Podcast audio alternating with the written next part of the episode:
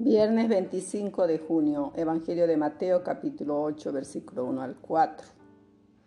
En aquel tiempo al bajar Jesús del monte lo siguió mucha gente.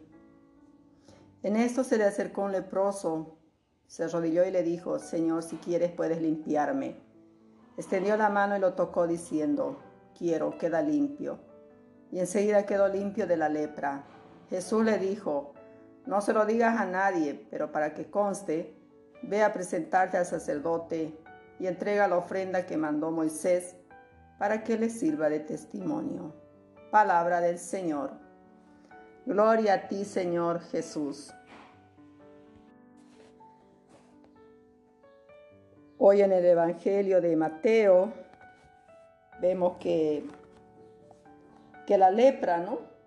Excluía de la comunidad al enfermo que la padecía sin embargo, el leproso del relato del Evangelio de Mateo que hemos escuchado el día de hoy tiene una actitud contraria a la lógica de, ese tiempo.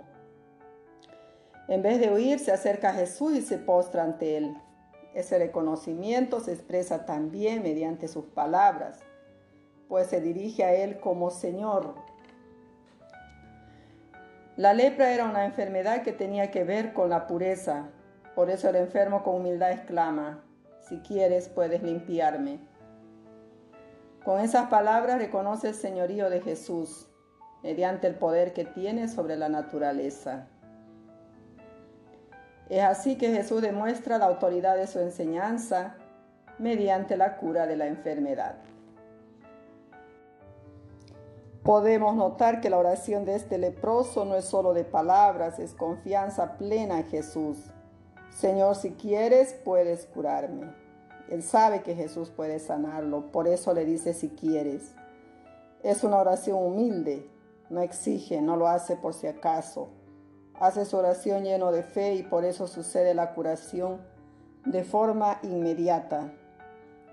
Tras la sanación debe presentarse ante el sacerdote según la ley, para que éste confirme que ya está sano, que ya puede volver a participar de la vida cotidiana, que puede ser parte nuevamente de la sociedad. Es tan claro para nosotros que Jesús no solo sana las heridas del cuerpo, sana también los estigmas de la sociedad hace que este hombre sane no solo de la lepra, sino que le devuelve también su dignidad de hijo de Dios.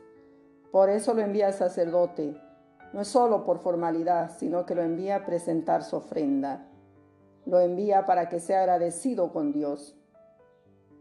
Hoy también nosotros somos enviados a sanar nuestras lepras, a pedir perdón, a confesarnos, a dejar que Dios derrame su amor en nuestros corazones.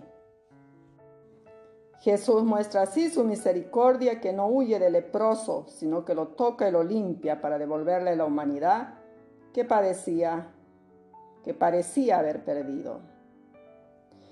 Señor Jesús, límpianos de todos los prejuicios que nos alejan de ti y de nuestros hermanos.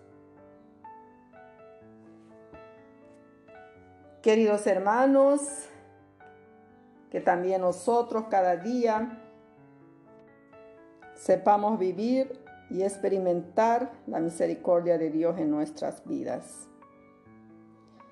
Cristo que tomó nuestras debilidades y cargó sobre sí nuestras enfermedades, hoy pasa también en nuestras vidas, en nuestras familias, en nuestras parroquias, sanando todo tipo de enfermedad.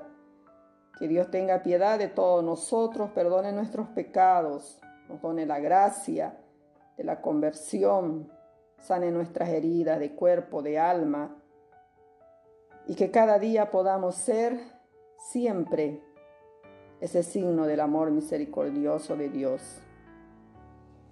Les saludo con todo mi cariño en Cristo, su hermana María.